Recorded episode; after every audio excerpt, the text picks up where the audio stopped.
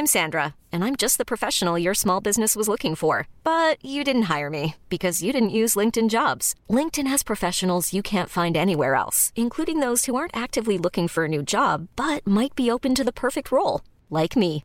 In a given month, over 70% of LinkedIn users don't visit other leading job sites. So if you're not looking on LinkedIn, you'll miss out on great candidates like Sandra. Start hiring professionals like a professional. Post your free job on linkedin.com/achieve today.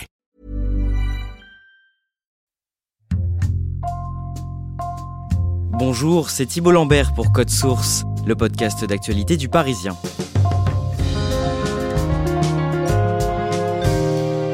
La France doit-elle continuer à produire de l'électricité avec l'énergie nucléaire? Et si oui, dans quelle proportion? Deux questions qui agitent la campagne présidentielle depuis le mois de septembre. Tous les candidats se sont positionnés sur l'avenir de l'atome, la principale énergie produite dans le pays. Le débat se pose alors que la plupart des centrales nucléaires françaises auront bientôt besoin d'être remplacées et que l'urgence climatique nous pousse à développer les énergies qui polluent le moins. Point aujourd'hui dans Code Source avec Marcelo Vesfred, journaliste au service politique du Parisien, et Erwan Benezet du service économie.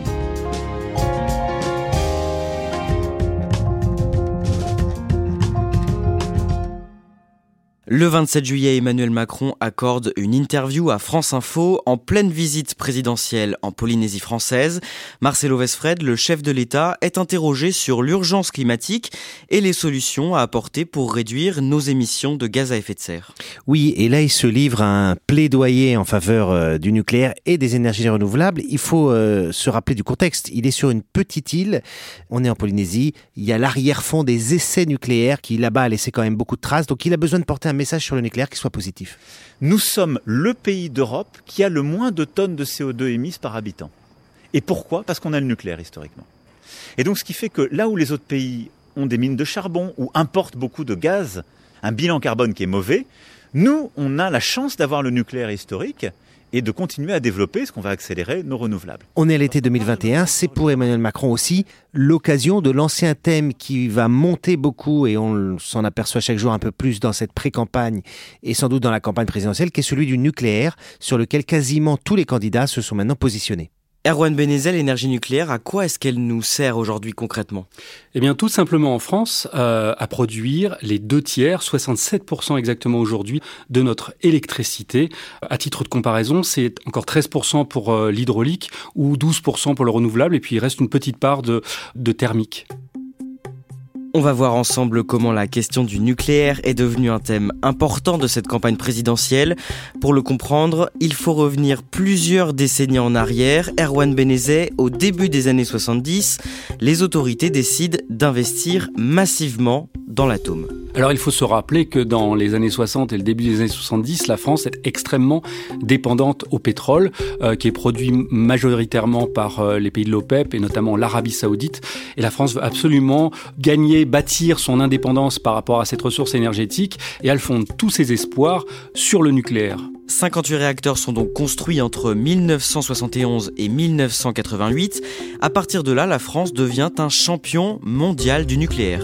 Alors c'est effectivement dans un mouchoir de poche, hein, une vingtaine d'années où on va construire à la chaîne des réacteurs jusqu'à 7 chantiers de réacteurs euh, par an. Résultat, à partir des années 90, on est effectivement euh, l'un, si ce n'est le, grand champion mondial du nucléaire. Euh, on produit 400 TWh d'électricité d'origine nucléaire par an et rapporté au nombre de réacteurs, on est juste derrière les États-Unis. Il faut préciser que pour produire cette électricité, la France a besoin d'importer une matière première depuis d'autres pays. Essentiellement une, c'est l'uranium. Alors il est importé principalement de quatre pays, le Kazakhstan, le Canada, le Niger et euh, l'Australie.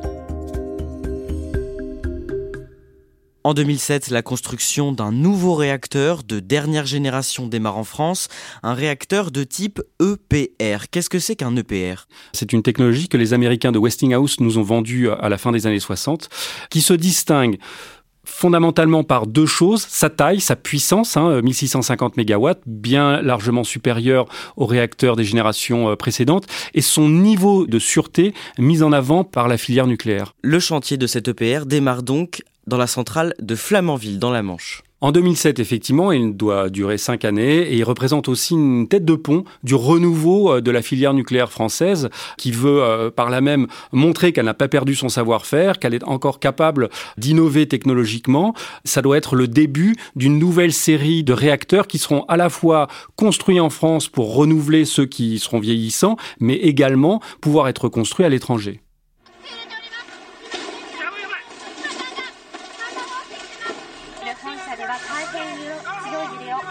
Le 11 mars 2011, un séisme suivi d'un tsunami provoque un grave accident nucléaire à la centrale de Fukushima au nord-ouest du Japon. Il était 16 heures aujourd'hui au Japon, 8 heures en France, quand soudain, une explosion dans le premier des bâtiments réacteurs de la centrale nucléaire numéro 1 de Fukushima. La fusion de trois réacteurs entraîne d'importants rejets radioactifs dans l'océan Pacifique et aux alentours. Erwan Benezet, cette catastrophe, elle ternit durablement l'image du nucléaire. C'est le paysage nucléaire mondial entier qui va euh, être transformé quelques semaines auparavant, j'ai accompagné celui qui était le ministre de l'Industrie de l'époque, Éric Besson, euh, pour un voyage en Italie. Éric Besson y allait pour vendre la filière nucléaire française et aider l'Italie à reconstruire des centrales. Et dans l'avion, il me disait qu'il était absolument persuadé qu'il n'y avait aucun problème. Quelques semaines après, la catastrophe de Fukushima, et en fait, de nombreux pays, dont l'Italie, vont finalement fermer la porte, voire enclencher euh, la fermeture des centrales et en premier lieu l'Allemagne. Que décide de faire la France après cette catastrophe? La France, elle, s'arc-boute un petit peu sur son nucléaire et pendant quelques semaines, quelques mois, va tenter de montrer que ce qui s'est passé au Japon ne pourrait pas se passer en France parce que nous avons une, une filière et un niveau de sûreté et de sécurité très très élevé. Erwan Benezet ont fait un saut dans le temps. En août 2015, sous la présidence de François Hollande, une loi de transition énergétique est publiée au journal officiel et elle fixe un objectif concernant le nucléaire. Lorsque François Hollande a été élu, il a promis de ramener la part de l'énergie nucléaire dans la production d'électricité de 75 à 50% d'ici 2025. En 2015, c'est donc acté, il y a 10 ans pour fermer suffisamment de réacteurs et éventuellement compenser du renouvelable et rapporter cette part effectivement à 50%, la moitié d'énergie nucléaire dans le mix électrique français. En clair, il faut donc laisser plus de place aux énergies renouvelables dans la production d'électricité française. Erwan Benezet, à ce stade, il faut faire une rapide mise au point. Est-ce que l'énergie nucléaire est une énergie propre? Il n'y a aucune énergie qui est propre. Toute énergie rejette des déchets.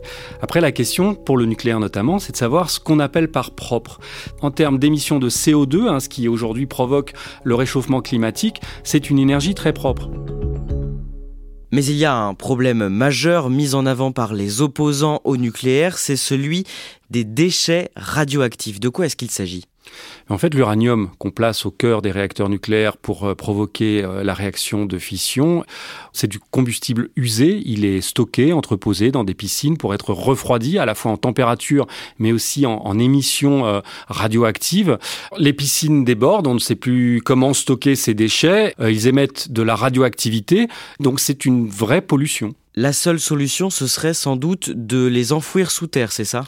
C'est la solution effectivement aujourd'hui euh, préconisée par la France. Il y a un projet à Bure, dans la Meuse, le projet CIGEO, d'enfouir en couche géologique profonde, à 500 mètres sous la terre, une partie de ces déchets qui, il faut le rappeler, euh, euh, émettent de la radioactivité pendant encore des milliers, voire des dizaines de milliers d'années. Le 27 novembre 2018, dans une déclaration très attendue, Emmanuel Macron dévoile sa feuille de route des prochaines années concernant l'énergie. Le président maintient l'objectif de François Hollande sur le nucléaire, mais il change le calendrier. Ramener la part de la production nucléaire d'électricité de 75% à 50%, c'est reporté à 10 ans plus tard, euh, d'ici à 2035 pour une raison relativement simple, pas grand-chose n'a été fait euh, depuis euh, pour justement euh, permettre à cette part de baisser. Et il confirme une autre décision qui avait été prise par son prédécesseur. Il annonce la fermeture de la plus vieille centrale de France, dotée de deux réacteurs, Fessenheim, dans l'est de la France, après 42 ans de bons et loyaux services, hein, puisqu'elle avait été euh, connectée au réseau en 1978, et c'est la toute première centrale des 19 centrales à être arrêtée. Alors, c'est une décision politique, hein, il, a fait il a passé un deal avec les écologistes, et donc il ferme les deux réacteurs de la centrale de Fessenheim. Le président annonce également l'arrêt de 12 autres réacteurs vieillissants d'ici 2035. Entre-temps, Erwan Benezet, le chantier du nouvel EPR de Flamanville, dont on parlait plus tôt, a pris énormément de retard. Ça fait six ans que ce chantier aurait dû être terminé et que l'EPR aurait dû être connecté au réseau électrique national et pourtant il ne cesse d'accumuler des, problèmes d'organisation, de construction du dôme en béton. Euh, bref, nous sommes en 2018 et euh, le coût a explosé. On est déjà passé de 3,3 milliards d'euros à 12,5 milliards d'euros c'est surtout un coup dur pour la filière nucléaire française qui voulait vraiment se refaire avec ce, nucléaire et pouvoir à nouveau exporter euh, dans le monde. Et ça n'est malheureusement pas terminé. On en revient au début de cet épisode de Code Source. Marcelo Vesfred, à la fin de l'été, le 3 septembre, Yannick Jadot est l'invité d'RTL. En tant que candidat à la primaire écologiste, il est interrogé sur la sortie du nucléaire. Mais on peut se passer du nucléaire à quelle échéance, Yannick Jadot? 20 ans, je vous ai dit. 20 ans. En 20 ans. On en 20 ans, c'est terminé. Il euh, prône une sortie sur 20 ans du nucléaire. Ce qui est intéressant, c'est que on est dans une position intermédiaire. C'est pas du jusqu'au boutisme qu'on peut avoir chez les écolos, on sort tout de suite, mais il est sur une position relativement rapide quand même, parce que le démantèlement des centrales en 20 ans, c'est très rapide. Il va essayer de trouver une sorte de compromis, de lancer en tout cas une position médiane entre d'un côté ce qui peut parler à son électorat le plus radicalisé, euh, le militant euh, d'Europe Écologie Les Verts, et ce qui peut quand même parler à un électorat, on va dire urbain, moins extrême sur ses positions et qui veut une écologie plus réaliste. Du côté de la France insoumise, quelle est la position de son candidat Jean-Luc Mélenchon? Lui, il veut être plus écologiste que les écologistes. Il propose de sortir tout de suite du nucléaire. Il ne veut plus une centrale avant 2030. Et encore précise-t-il, 2030 c'est trop long. Il veut envoyer un signal volontariste en disant que toutes les aides qui sont aujourd'hui consacrées au nucléaire doivent passer dans un plan d'investissement massif dans le renouvelable. Et c'est comme ça qu'on trouvera en marchant les solutions alternatives la sobriété, la sortie du nucléaire, l'installation d'autres moyens. C'est un grand plan. Ça va mettre au travail des dizaines de milliers de gens pour faire tout ça. Erwan Benezet, est-ce que la France est en capacité d'abandonner l'énergie nucléaire aussi rapidement? Clairement, non. Et il y a un pays qui nous donne l'exemple, c'est l'Allemagne. En quelques années, donc euh, normalement, si tout se passe bien, l'année prochaine, il y aura plus de centrales nucléaires qui tourneront en Allemagne. Est-ce que vous savez combien ça aura coûté au pays? Près de 300 milliards d'euros, à la fois pour fermer ces centrales et pour réinvestir dans le renouvelable. C'est un investissement considérable qui doit se faire au fil du temps et on ne peut pas fermer comme ça la filière nucléaire française sans risquer euh, des blackouts, notamment l'hiver. Marcelo Vesfred à gauche, tout le monde n'est pas forcément pour la sortie du nucléaire à gauche, c'est vraiment un sujet qui divise. C'est un clivage entre partis, entre candidats. Fabien Roussel, le communiste, il est à fond pour le nucléaire. Il y a une tradition au Parti communiste très liée à la CGT qui est d'appuyer cette technologie et cette industrie où il y a plus de 200 000 salariés. Le Parti socialiste, il est beaucoup plus ambigu. Anne Hidalgo, elle dit le nucléaire doit se poursuivre jusqu'à ce qu'on trouve des solutions alternatives en termes d'énergie renouvelable. C'est-à-dire qu'elle ne s'engage pas sur un calendrier. De son côté, Arnaud Montebourg a été ministre de l'économie. Je me souviens l'avoir suivi dans des déplacements en Arabie Saoudite à l'époque de François Hollande. Il faisait le VRP de cette industrie. Il n'a pas changé. Il préconise toujours le développement de la filière nucléaire. À la fin du mois de septembre, l'Europe fait face à une flambée des prix de l'énergie. Le tarif réglementé du gaz augmente de près de 13% le 1er octobre. Marcelo Vesfred, à ce moment-là, on reparle plus que jamais de la part du nucléaire en France. Pourquoi? Oui, parce que à ce moment-là, on se retrouve face à un problème de pouvoir d'achat qui s'invite et qui devient l'un des thèmes centraux de la pré-campagne électorale. Donc tout le monde se positionne. Et au-delà de la question de pouvoir d'achat, c'est une façon d'affirmer, de réaffirmer des questions d'indépendance énergétique, de dire voilà, le nucléaire, c'est nous qui le pilotons. Les prix du gaz euh, montent, mais nous ne en sommes pas responsables, nous Français, c'est exogène. Avec le nucléaire, on aura la main là-dessus. Un argument que les écologistes ne veulent pas entendre, car il rappelle que l'industrie nucléaire, elle a besoin de combustible, et ce combustible, il vient d'où? Il vient du Kazakhstan, il vient du Niger. Bref, la question de l'indépendance énergétique, elle est un peu plus complexe que cela. Bonjour Xavier Bertrand. Bonjour. Le 4 octobre, Xavier Bertrand est l'invité de France Info et il réaffirme son attachement au nucléaire. Vous êtes favorable au nucléaire. Est-ce que vous allez, euh, vous souhaiter la construction de nouveaux réacteurs en France? Et très vite, on a perdu trop de temps. Jamais on aurait dû fermer Fessenheim, c'est une folie. Vous souhaitez construire des, EPR, e donc des, des, réacteurs de dernière génération Et même de la nouvelle génération d'après parce qu'il y a aussi de nouveaux réacteurs nucléaires, plus petits, qui doivent être lancés. Si les Français me font confiance, à l'été 2022, je prendrai la décision de lancer ce nouveau programme. Et je vais plus loin.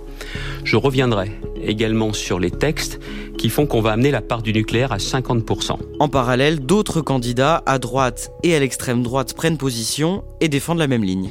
Oui, il y a même embouteillage pour pas dire course à l'échalote. C'est à qui proposera le plus d'EPR?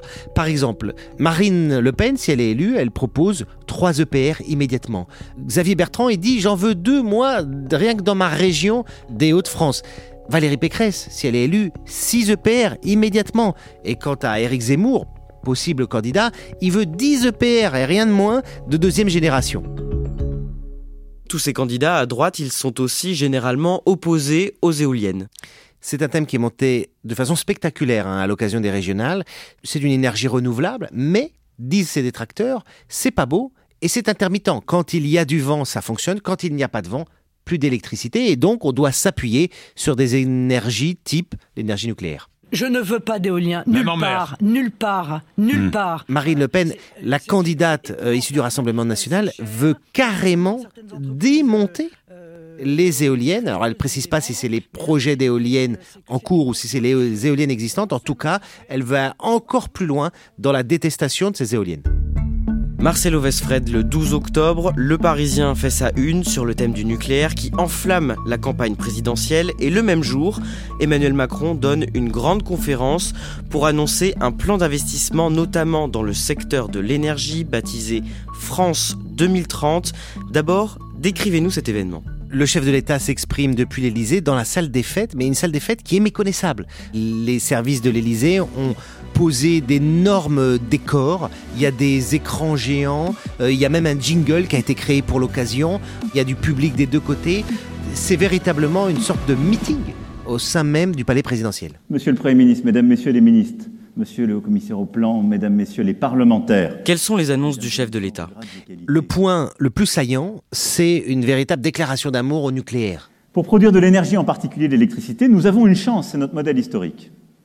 Le parc installé de nucléaire comme énergie euh, permettant de s'adapter aux défis climatiques et aux défis d'indépendance et de souveraineté énergétique du futur. Donc il annonce à cette occasion euh, des investissements très importants euh, pour relancer la filière nucléaire, pour moderniser l'équipement actuel et pour investir dans des technologies dans lesquelles la France est un peu en retard, comme celle des petits réacteurs nucléaires. Mais nous devons absolument nous préparer à des technologies de rupture et de transformation profonde sur le nucléaire la promesse de ce qu'on appelle les small modular reactors, qui sont les, petits réacteurs, beaucoup plus modulaires et beaucoup plus sûrs, parce que la sûreté est un point clé du débat sur le nucléaire. Un plan de 30 milliards d'euros sur 10 ans au total, dont un milliard est donc consacré au nucléaire et au développement de ces mini-réacteurs. Erwan Benezet, à quoi est-ce qu'ils devraient servir? Aujourd'hui, on, produit de l'énergie nucléaire de façon très centralisée. Je vous l'ai dit, 19 centrales en France. Puis ensuite, il faut déployer de gigantesques réseaux pour pouvoir les amener euh, parfois à des endroits reculés. Et là, en construisant des réacteurs qui sont 10 fois moins puissants, ça permettrait de les amener euh, au plus près euh, des besoins, parfois sur près de grosses usines très consommatrices en électricité ou dans des endroits reculés. Ces small modular reactors, comme on les appelle dans le jargon, des SMR, apporterait plus de flexibilité dans la ressource en énergie nucléaire. Marcelo Vesfred, au fond, Emmanuel Macron, il a toujours défendu l'énergie nucléaire.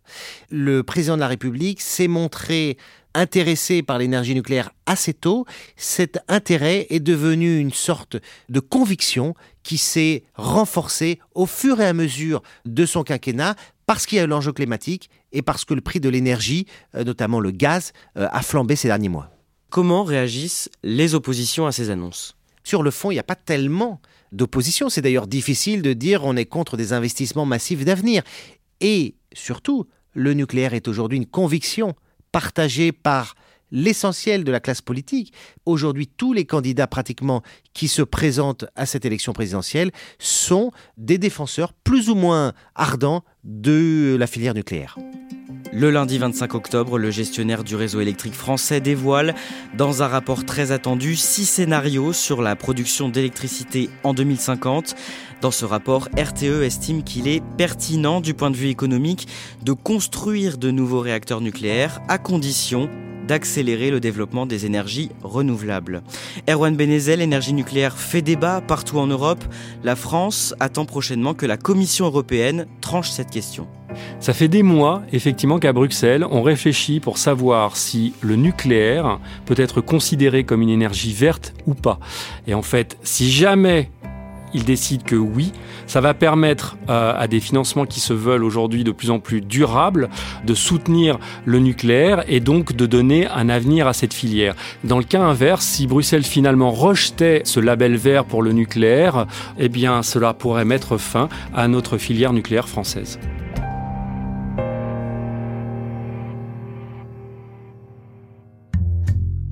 Merci à Marcelo Vesfred et Erwan Benezé. Code Source est le podcast d'actualité du Parisien, disponible sur toutes les plateformes audio. Cet épisode a été produit par Clara Garnier Amourou, Raphaël Pueyo et Sarah Amni. Réalisation Julien Moncouquiol. Si vous aimez Code Source, n'oubliez pas de vous abonner, de nous laisser des petites étoiles ou un commentaire sur votre application préférée.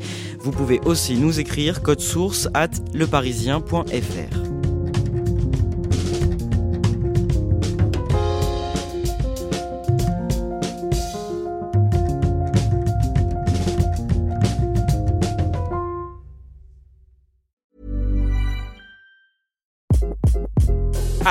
This is Craig Robinson from Ways to Win, and support for this podcast comes from Invesco QQQ. Invesco QQQ is proud to sponsor this episode and even prouder to provide access to innovation for the last 25 years. Basketball has had innovations over the years too. We're seeing the game played in new ways every day. Learn more at Invesco.com slash QQQ. Let's rethink possibility. Invesco Distributors, Inc. When you need mealtime inspiration, it's worth shopping Kroger, where you'll find over 30,000 mouthwatering choices that excite your inner foodie. And no matter what tasty choice you make, you'll enjoy our everyday low prices, plus extra ways to save, like digital coupons worth over $600 each week. You can also save up to $1 off per gallon at the pump with fuel points. More savings and more inspiring flavors make shopping Kroger worth it every time. Kroger, fresh for everyone. Fuel restrictions apply.